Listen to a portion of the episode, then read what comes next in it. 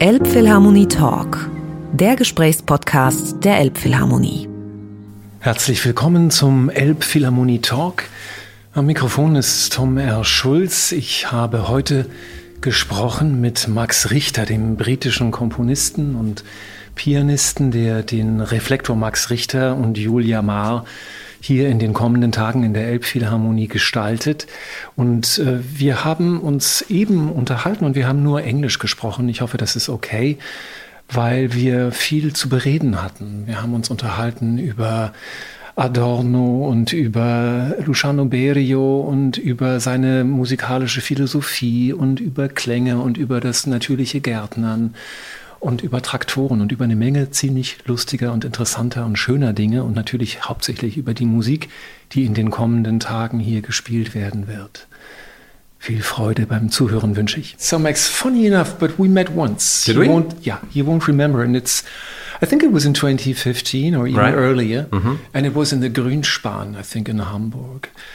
There was you know, this beautiful old rock and roll club. Oh yes, And they did this yellow lounge Yep. thing Yep. with one of your pieces being yeah, it was recomposed. I think it was Yeah. recomposed. It must have been 2013 or so, yeah, probably. right. And we were standing on the balcony, Mhm. you know, musing the still empty hall at that Mhm, point. mhm. And we introduced each other. It was Mhm. very nice. And Mhm. I remember making you compliments on 24 postcards Oh yeah, that I liked these pieces so much. Right. And, and we, we spoke, and you told me, you know, back then I couldn't compose any longer pieces because the kids were so small. And right. I never had enough, enough time to really sit down and work on, right. on music. And hmm so that was, I mean, that came out in 2008, right? Mhm, These mhm, postcards. hmm There's qu- quite some miles to go from from there to sleep hmm with eight and a half hours. Yes, What happened in between besides kids growing the kids growing up? up. Well, the kids grew up. Um, I mean, I, I'm interested in um, the formal properties, the sort of physical properties of a piece of music relating to the subject matter. Mhm. I think that for me that makes sense. A sort of architectural relationship between what I'm trying to say and the shape of the the actual piece. And the shape would include Yes. the duration, the length. The shape includes the duration, yeah. So um, in the case of sleep, you know, it has a functional aspect, a utility aspect in a way. It's a tool. Um, but um, it's also a poetic object. And actually, both of those qualities, to me, suggested extended duration. You know, it's a tool for people to find rest, so it needs duration. And also, from a poetic standpoint, it's an invitation to, you know, switch off and reflect on the big questions. And there's something about a piece of music that feels like it's bigger than you.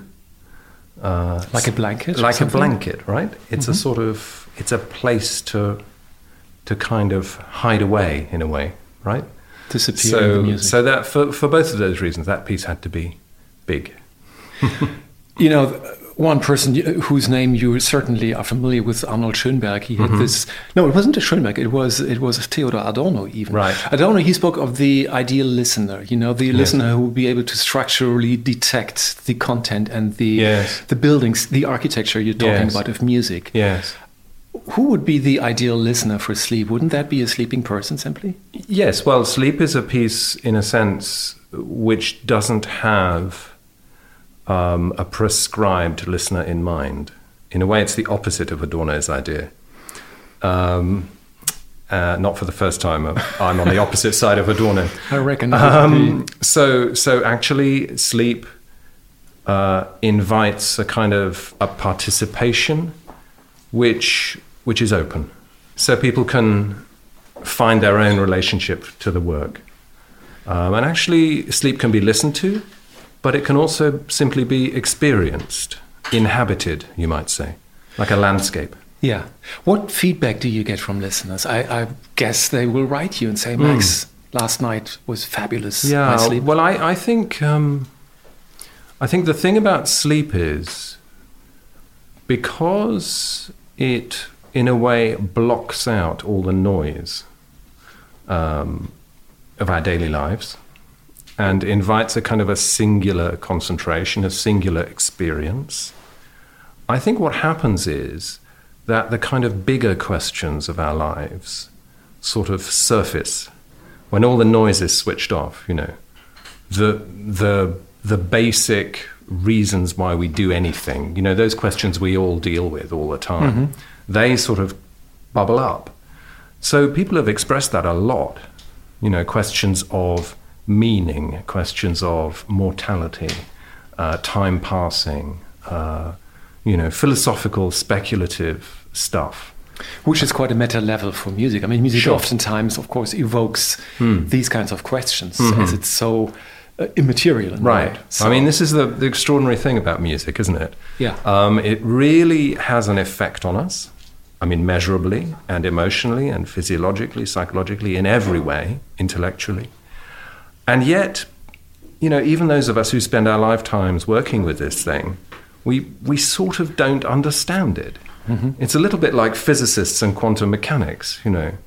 I think it was remarked recently with um, by Carlo Rovelli, uh, where he says, well, we use quantum mechanics all day long, every day in our computers, but basically no one understands how it works. Yeah. And I feel a bit like that with music. You know, it has a sort of a magical power, um, which is, yes, we can understand it to a certain extent, but the way it really does what it does, and that's a a mystery. It's a beautiful secret. Yeah. yeah.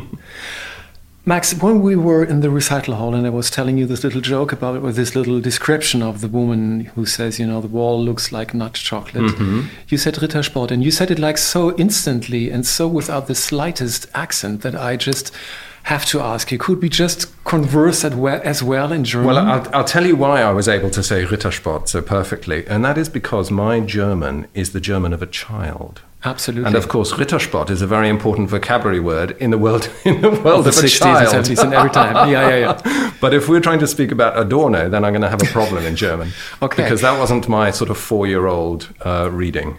But that means like you you went away from Germany when you were four. That means 1970, right? Yeah. So about mm, that time. Around about that time, yeah. Why why were you in, in, in Hameln at the first place? I mean, your parents were living there. yes, my parents are German. I was born in Hameln. Um, yes, that's where the family was from. Uh, my father's job moved to the UK, so we moved to the UK. And uh, my education, my musical education, cultural education, is in the UK okay. was from the you know in the UK. So uh, that's my sort of you know musical Weltanschauung. Yeah. Um, and uh, yeah, we lived in Berlin later on. We lived eight years in Berlin. Um, How old were you then? In in my, I mean, we went back to the UK about six years ago. Oh, okay. So I mean, it's quite recently. Um, oh, you mean uh, you as an adult yes, person? Yes, yes. Mm, okay. Mm. So yeah, so I've, I've sort of I've lived in a lot of different places, but basically my sort of orientation point is I was going to say British. It's not really British. It's European. You know, I don't really like the idea of British at all. mm-hmm. That's interesting. It's, because um, I was wondering how much of your German heritage, if you say your family comes from yeah. Hameln, maybe mm. even grandparents, you would yes. go back and forth on a regular basis. So yes. How did that inform your your thinking, your your well, approach to music? I mean, music is a you know, it's a borderless, which is one of the beautiful things about it, I think. Um, although, of course, you know, the, the main corpus of classical music historically is centered on sort of Austro-Germany, middle you know, European. that middle, middle Europe, right? So um, I was very aware of that. Uh, I think every musician is. Um, British music has its own touchstones, which I really love. For example, the Elizabethan Renaissance, you know, that contrapuntal music from that period is, is an extraordinary, quite Anglo thing. Mm-hmm. Um, the music of Purcell, you know, I mean, extraordinarily wonderful. Absolutely, um, yeah. And there are other sort of moments in British musical history which I, which I love. Um, and, but yes, I, I, I, I sort of feel like I think as an artist, you, you sort of invent your own little country, you know, of cultural references. Um, so, yeah, mine is a sort of a hybrid world, I guess. One thing I always find intriguing in the British music is the predominant role of singing. Yes. All these boys, choirs. Ah, yeah. And I think even the, the high standard of beat music in Yeah. the 60s Yeah. was due to this factor. That It's the- close harmony. Yeah, close Mm. harmony singing, Mhm. the the the uh, bluntness and the the courage to sing in the first place. Yeah, right. Whilst in Germany, we, we are totally, you know, our song was so compromised Right. during the Nazi Because years that, that yes. nobody kind of, you know, our, sort of- folk songs. co-opting of the folk songs into National Socialism. Yeah. Yeah. Yeah, well, actually, I think in the UK that choral tradition actually does go back to the Elizabethans. I you think know, so part too. part singing, voice singing. uh, I mean, absolutely is is part of it, and it it goes through from you know into the 18th century, and then you know obviously Handel, adopted Mm-hmm. Brit. Um, and then, uh, yeah, I mean, you know, Stanford, Parry, Elgar. This is you know, British choral singing. I mean, it's Benjamin it's- Britten, even. Yeah, I mean, Benjamin Britten. Exactly. It goes all the way through. So, um, it's it's yeah. I mean, it's it's all in those actually in the choir schools. You know, in the universities, those little choir schools. I, you know, I mean, it's just it's part of it. Part of the It's a, it's, a, it's a grand tradition. Mm-hmm. So, uh, coming back to your musical upbringing, I guess, of course, it has must have been piano lessons Yes. somehow. Mhm. And did you love those? Did you? Did no, you have some well, I had with a had a sort of a mixed trajectory with the piano. Really, um, I mean, I always wanted to play the piano, and I I had my first lessons when I was really quite small. Um, you know, in f- f- No, no, UK, but only just Okay. sort of 5 sort of thing, something like that. Um, but I had a sort of rather well-meaning but quite brutal old lady, sort of old school, used to hit me if I played the Oh, wrong note on the fingers. on the fingers. So I was really sort of, I'm not doing this, you know. So I, it took me a little while. I sort of took a holiday from the piano for a few years, and then I got into it in my teen years more seriously. Um, so yeah, I mean, uh, the piano is my instrument. It's my sketch pad. It's you know, I, it's, every, it's everything. the revolving The 360, point. Yeah, yeah, yeah, yeah, yeah, mm, yeah, totally. And then I think it has also much to do with the organ in some ways. I, I do associate your music to this solemn kind of organ, Okay, you know, slow okay. tempo, right. and of course the strings. Yeah. Well, I think the organ, it's interesting. I mean, the organ for me is, in a sense, more about, well, of course, it's about the sound, but it's also about that kind of numinous uh, acoustic space and fingerprint it brings with it. You know, if you hear an organ tone, it, it sort of opens a door in your mind immediately about all of that, you know, historical literature, Yeah. uh, the idea of this building in that, you know, the instrument in the building and what that signifies, and this sort of all of those sort of meanings come with it. Smells. even. Yeah, yeah, they all come with it. So that's great. It's a great way to sort of evoke a particular feeling of place, atmosphere, intention. And there is a tenderness that you choose when you when you use the organ. I find. That's right. I mean, I like the organ not for its kind of blood and fire noises. Yeah. Um, I like it for it the intimacy, the quietness, um, and this this sort of purity, particularly of the flute stops. You know, these sort Yes. of very Wooden. plain, woody colors. Very Yeah. beautiful. Yeah. And of course, also again, it's about the duration. I think the length. Yeah. You know, kind of um, playing with time in a way that time kind of dissipates Yes. in the perception of the listener. Right. Well, I think that's that's something that music does very beautifully. You know, it it a, a piece of music is is in a way like a time machine. You know, it can make time flow at a different rate. Uh, you can also feel um, that you are transported by a piece of music, um, either temporally or really in terms of place. You know, a piece of music can also convey a sense of place. Totally. Um, and uh, I remember Hilary Hahn uh, saying this to me when we were working years ago on Mercy, and she was saying, you know, this piece, of, it feels like a particular place. And I was interested to hear that from her. You know, she's she's and she was saying, you know, one of the things I'm trying to do when I'm making an interpretation is to f- figure out what the place feels like where this piece is. You know, Where, it- where it yeah, belongs where to, it sort or of where it, feels like it's and it, her sort of research into her piece is discovering the territory that it Wow, sort of that's inhabits. I really thought that was interesting. it's Yeah. a very three-dimensional Very, world yes. connecting to, to sound. Yeah, I mean, she is an extraordinary thinker Oh, as yeah. well as an amazing player. You Yeah. know, I mean, incredible player, but she's also a huge mind. You know? Very clear, Yeah. sharp mind, Mhm. and good German, by the way. Also, she's Yeah, she Mm-hmm. she's, she's pretty accurate. Um, we have this wonderful reflector of yours coming Mm-hmm. here, and I wonder, um, you could have chosen to say, "I want to, I want my music to be represented as much as possible in Hmm. this in this context. And of course, some of your major Mm. pieces is represented Mhm. here. But then you chose sometimes pretty apocryph composers and Mhm. interpreters who are Mhm. fairly unknown here. What Mhm. made you cho- choose these artists? Yes, uh, I mean the first thing is I guess that the choice is, is not only mine. I mean this is Sure. a collaborative uh, uh, program with uh, which I made with Yulia, my partner. Who And- unfortunately couldn't travel yes, with you. can't- Otherwise, we would can't have sitting here. uh, yeah, I know exactly. Three of us. Yeah. So, um, so really, this is about our enthusiasms, and if there is a common thread uh, to our enthusiasms, we are all. I think, as both my work and Yulia's work demonstrates, we're very interested in boundaries, in sort of borders between languages, borders between genre, um, borders between traditions. So, I think the artists who we've chosen, generally speaking, are people who are asking questions about the medium, about Mhm. the language they're working in.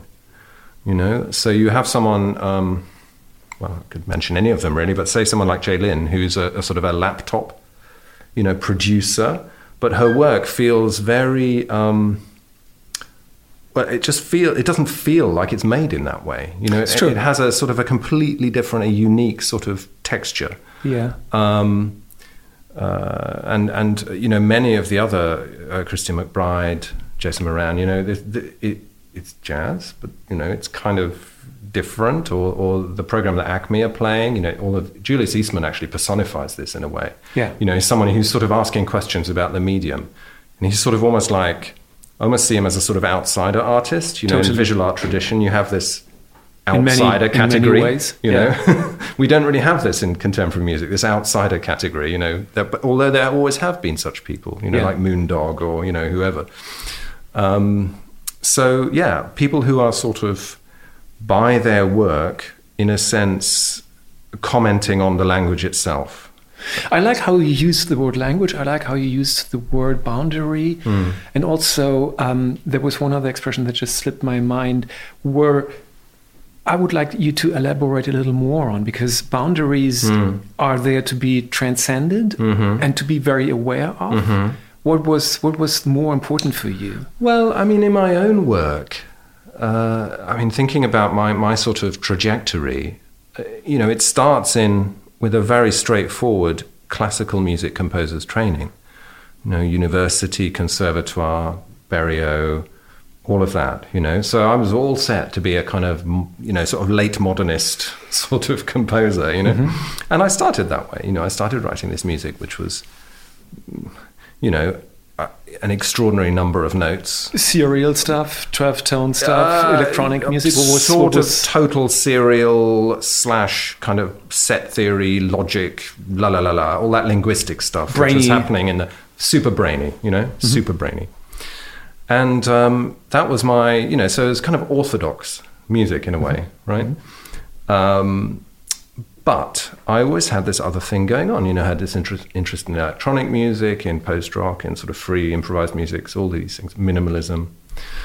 Um, so, really, what I've done is I've incorporated what you might call these kind of other musics into this kind of spine of written down music. Um, so I've incorporated the idea of the score as the text. So that's still classical, if you like. But then the studio and the electronics, the computer, all these other things um, also found a place, a kind of a natural home in what I was doing. Um, and I've just felt like I was sort of taking colors from a palette and just putting together a very specific palette that would become my way of talking. Your language. my language, my way of conveying what I wanted to say or the questions I wanted to ask, and and I think that's um, that to me seems very natural, but it is in a way, yes, unorthodox. And that's a development that took a, a number of years, I guess. I Yes, mean, when, when did. you did. meet Berio? That was at the ending of your.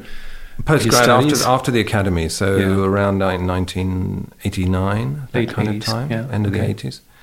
Um, yes, and, and this was in a way there was another thing that was happening around that time, which was that the American minimalists were becoming really, you know, very well known, and also the music from the Baltics was coming. Arvo. So Arvo Pärt, um, all of those other guys, you know, like well, Sisask, in fact, who were playing this this uh, week, uh, and uh, Erkki-Sven Tüür and all these guys, you know. So so this was in a way an invitation to examine the fundamentals of what I'm doing, you know, and uh, Berio was quite instrumental in that, you know, because in a sense, the music I, I brought to him was a sort of, um, you know, each piece was a kind of a thesis on X, you know, some musical, obscure musical problem which I'm solving in this piece. You know, that sort of was the Yeah. dynamic in Approach. those days. Yeah, and, And uh, you, he- you yourself weren't too pleased with it. well, no, I just felt like, well, you know, there was this, always this feeling that you you set yourself this Herculean task of calculation, and then you maybe succeed in this Herculean task of calculation, and you've got this very complex score, and you can justify every note because it's the you know retrograde inversion of some set Something. set theoretical problem, you know. Um, but that isn't the same thing as having as as really talking, and a piece of music like a piece of Thomas Tallis really speaks to you in a very direct, simple way. Mm-hmm. It doesn't mean the music is simple. It doesn't mean the music is dumb, but it speaks to you very simply. And it doesn't And make the detour through yeah, your yeah. brain. And, it has a sort of a directness. Um, and that, to me, is something that Arvo Pärt's music had. You know, this idea of, again, his music feels simple and direct. It actually isn't. Um, it's, there's a lot more going on under the hood than you might think. Uh, and that's why it's good. And that's why it kind of stands up um, beyond its kind of rather reduced surface. And he's a true master because he keeps being totally unpredictable. Completely. I mean, whatever he does is is totally original. Yeah. And, and it, and it could sort of only be him, Yeah. which is great, right? I mean, that's this is a wonderful thing. So really, this this idea, and and Berio actually sort of catalyzed this for me. He said, "Look, what are you what are you actually trying to do? You know, you've proved you're very clever. What, are you actually trying to do?" And I thought, well, you know, this this thing, music, is about talking. It's a way to talk to people. It's a way to tell a story. It's a way to ask a question. And if you're trying to do those things, then you have to convey those, convey that in a way that is comprehensible. You know, that's it. Um, that must have been coming both as a shock and as a relief in a way. In a way, yes. I mean, for me, you know, being able to return to a kind of a tonal world, it, I mean, it was it was a great relief, you know. Um, yes, absolutely, and uh, I felt sort of, you know, that that from a sort of my previous standpoint would have been utterly heretical and sort of anti-hist, you know, wrong, Adorno, you know, just Totally, wrong, yeah. in, incorrect Yeah. so um, so I yeah I, I it was a sort of a like a light bulb and then I you know I started to work in this in this sort of new language just trying to find a very specific personal way to do that um, and then that I guess the first the first project that really does that is is Memory House which is written sort of 2000 2002 that sort of time That's the um, Virginia Woolf thing? No, that's Three Worlds. Now, Ah, Memory House is, is actually not a project which is well known. Okay. Um, because uh, when we first released it, it was released by the BBC on a, a record label that they had on Late Junction, which is their kind of everything music show. Okay. Um, and uh, then they, so we, so I managed to record this thing, which is an orchestral piece, quite big. It's seventy five minutes, and um, then they they sort of shut the label down and deleted the record immediately, and we never had to. We couldn't play it. and it never resurfaced again. Did you Well, buy the rights it for did it? No, res- it did resurface because ten years later we managed to premiere it at the Barbican, and so it became this sort of legendary lost record in a way. Interesting. Very frustrating, but you know.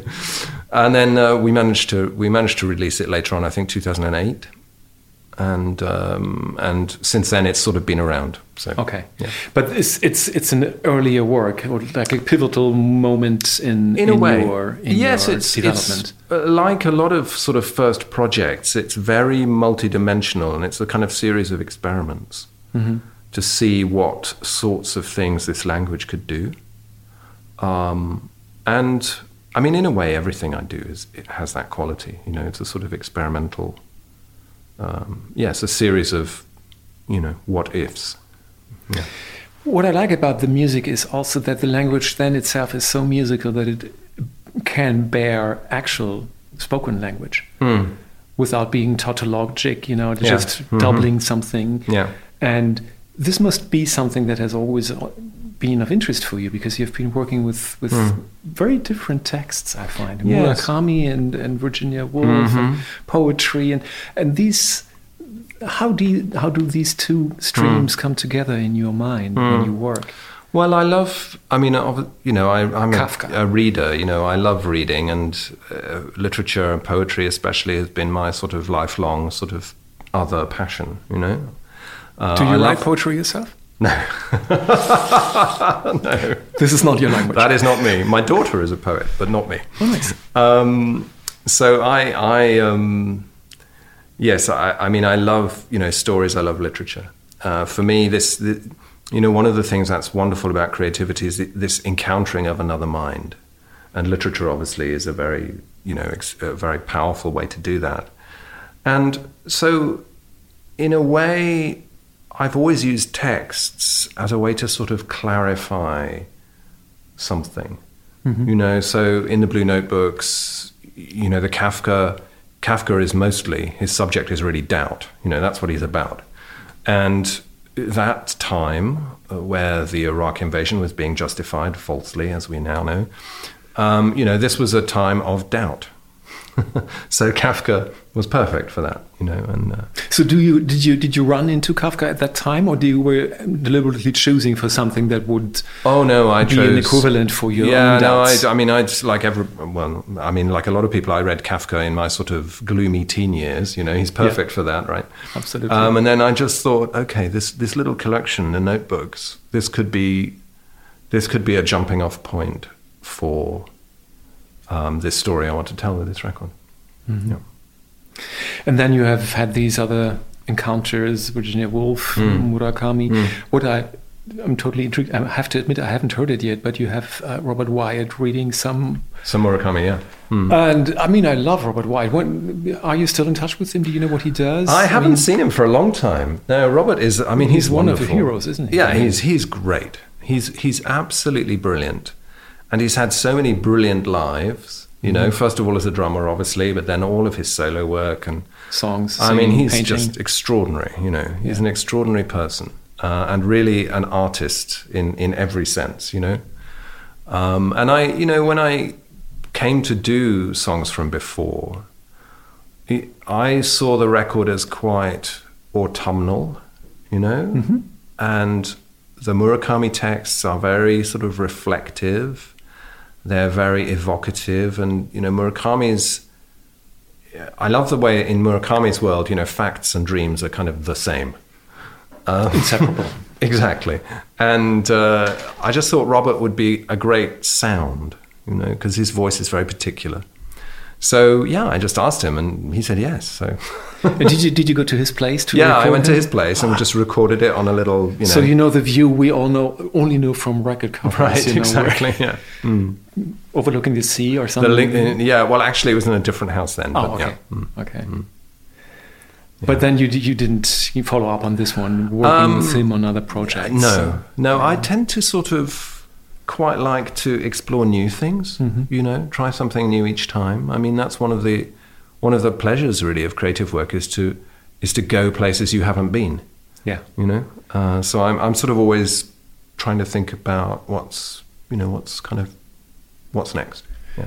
But oftentimes going with the same people, like Acme, you've been working with them for I don't know two decades Oh, or so. Acme, I mean, they're just fantastic. You know? Yeah. I mean, you, you know, there's just such wonderful players, wonderful collaborators.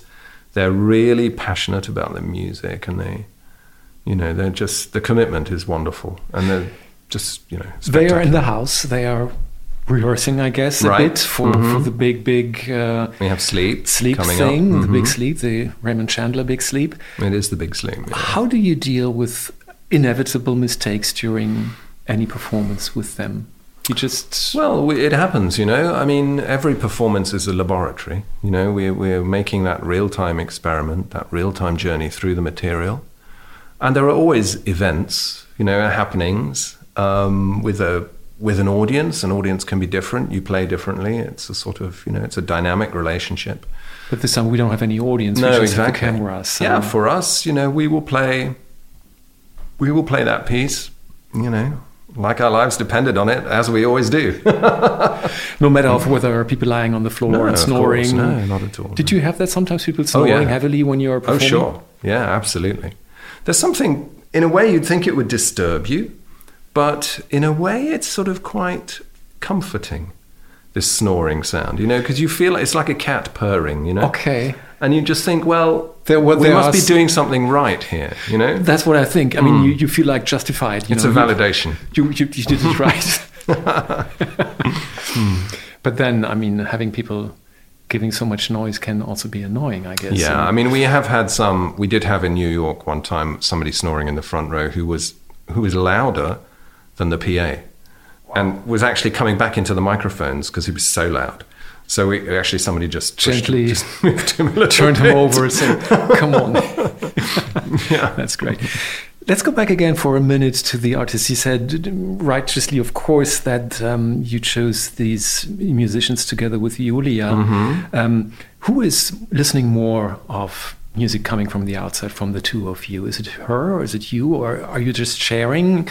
Because sometimes I Um, know composers you just they don't give much to Hmm. music from other people in the first place, so they just uh, you know I have enough to do with my own stuff. Yeah. Well, I think, I mean, I think we both listen pretty widely Mm-hmm. a lot of the time. I mean, my, you know, the only problem with being a composer is you can't listen to music while you're composing, basically. So, so obviously, you know, my listening hours are probably less. Um, but, you know, my listening time is sort of when I'm cooking, mostly. And Yulia, of course, being like a, many visual artists, has music on basically all the time, you know, one way and another. So, but uh, yeah, I mean, you know, we share ideas and we share enthusiasms. And, So if she has discovered something new, she comes to the kitchen and says, "Max, listen to this. I just found so and so. What do you think?" uh, yeah, sure, of course, absolutely, yeah. and that was how you, piece by piece, brought this program together. Yeah, it's very conversational. You know, all our, I mean, our work is, in a sense, two separate bodies of work, you know, running in parallel. And there are some works which are really collaborative, you know, like like voices, like sleep. You know, there there is a sort of huge fingerprint of Yulia in those works. Um, and other, you know, this this festival is like that. You know, it's all our collaboration is really, you know, the kitchen table. You know, we sort of sitting around chatting, having ideas. Hmm. Can you elaborate a little more about the the actual cooperation in the musical terms? I mean, would she would she come to the piano and and suggest other notes, or would she say No. this is beautiful? Let's go more in this direction rather than in that one? No, or well, Yulia, no, she. I mean, Yulia isn't a musician. Yeah. and she wouldn't ever claim to to sort of have a direct impact on Okay. what the music is. yeah. But uh, neither would I on the. You know, I wouldn't say you know make that edit there or you know that different color. You know, it's not really like that. But Um, still, you can somehow smell whether she likes something particularly well. exactly. It's a, it's a it is a sort of 360 collaborative life partnership. So there's no sense in which Yulia isn't involved, but it isn't. You know, it's not a direct sort of active involvement. Hard to describe it. Yeah, and it's hard to imagine. I mean, being being a married man and knowing how you know sometimes conflicts can arise, and then having all this also in the artistic work. Mm. Yeah. Are there moments where you just want to shut the door and say, Yulia, come back tomorrow? We've just Mm. Not really, on- no. Not really. we do get on very well and and actually our you know our creative conversations and our sort of life they are seamless. You know it's a very sort of there isn't one moment when we're sort of not dealing with the creative. You know it's all very kind of fuzzy we would say in the UK Okay, which also enabled you to put the studio in your living area, which in a sense, yeah. I mean, what we've done is we've um, we've divided up this old farm uh, shed. It's one of these big metal industrial sheds, which we used to be full of tractors. And we've turned it into a collection of studios, and also a part of it is our house. So Yulia has her studios at the front, and there are various other spaces, and then some recording rooms and my writing room. And uh, in this wood, uh, so it's a kind of, in a way, a sort of idyll. East end of Cotswolds, so Yeah, it's sort of half an hour outside Oxford, Yeah. kind of thing. Yeah, yeah. so it's not the posh part of Cotswolds; it's more the rural Downtown, downtown Cotswolds. downtown Cotswolds. That's that's funny. Can you tell me a bit about the installation that Yulia is going to present in the Kai Studios? Because that's obviously Yeah. Shot in Yeah. on the premises in, Yes, in your studios. What's what's to, expect from people who are gonna watch this? Sure. Well, I mean, obviously, I you know, unfortunately, she can't speak about this, but I can give you a little sense um, as a as it were a spectator. Um, so this is a it's a three screen uh, film with four channel sound, and it's called Studio Diary, and it is a kind of a document of just what's happening in the building during a week. And that doesn't mean taking the tractors out of the No. the huge thing. It's it's some creative. Yeah, um, it's so doing- you know during that week we had stuff going on in the building in terms of you know uh, recordings, um, bits and pieces of like people playing, rehearsing, things happening in the sort of art studio in her space, uh, things happening in the woods. Mhm. Uh, and things happening in the garden because the whole building is fed from this. Uh, we have a kind of a little mini farm which grows all the food that the, feeds the orchestra. Oh, cool. So it's the whole. The building is very 360. So um, all of those things are kind of in this film. So it's a kind of a, a document portrait film.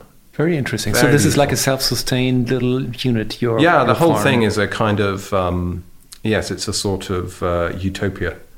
Yeah, it sounds like that. So you have a couple of people who work in the farming and yeah, gardening the and idea is that and yeah, absolutely. So the it's the the building is carbon positive because there's a huge roof, so it's solar, so we can run everything, including the cars and everything, off the roof. Wow. Um, and we are we feed the whole place from the the garden. So, all year long. so far. we shall Okay, see. that was still easy because it was just summer and Exactly. stuff. We'll see. We'll see. Yeah. We'll see how many uh, turnips we can eat over the winter. and these three screens show three different things all the time, Yeah, or do they blend into each other? Are they? yes, it's very. I mean, it's very creative. Kind of- It's quite non non-linear. You know, it's an impressionistic, poetic film. And the entire piece has a length of, It's about eighteen minutes, I think. and that's being looped and Yeah, yeah. I, I think it's really beautiful. And the other the other element that is in there is um, a visual presentation of some of the work Yulia was doing during that week. Mhm. So it's a sort of it has the micro in the sense of you know here is what I was working on, and then you know the larger scale contextual stuff, and also what we were recording in the studio that week. Um, so yeah, so like a microcosmos, microcosmos thing. Mm, mm. Sounds sounds beautiful. yeah, it is. It's really beautiful. Yeah. At the end, imagine somebody is going to hear all the concerts, all the performances in the Max Richter Mhm. Reflektor. How would that person go home on Sunday night with an with an idea portrait of the artist in so and so many postcards or pictures? Well, I mean, I think you know this program, in a way, is about is about questions rather than answers. You know, Mm-hmm. I mean, I think that is what's so exciting about creative work. You know, creative works at their best point beyond themselves. You know, they sort of a piece like Voices is about what's next, Mhm. right? It's about potential. It's about here are questions. Let's answer these questions. You know, um, and uh, that for me, and for example, someone like Pamela Z, you know, her work is all about that. You know, it's about exploring limits of language and meaning, and you know, this is this is what creativity can do. So I guess that person, if they if they sat through all of the music, they would come away with their head full of interesting questions. Mhm. Uh, and that, um, you know, for me, that's that would be a good outcome. lots of inspiration, lots Yeah. of things to, to, to think and muse about. Exactly. Yeah.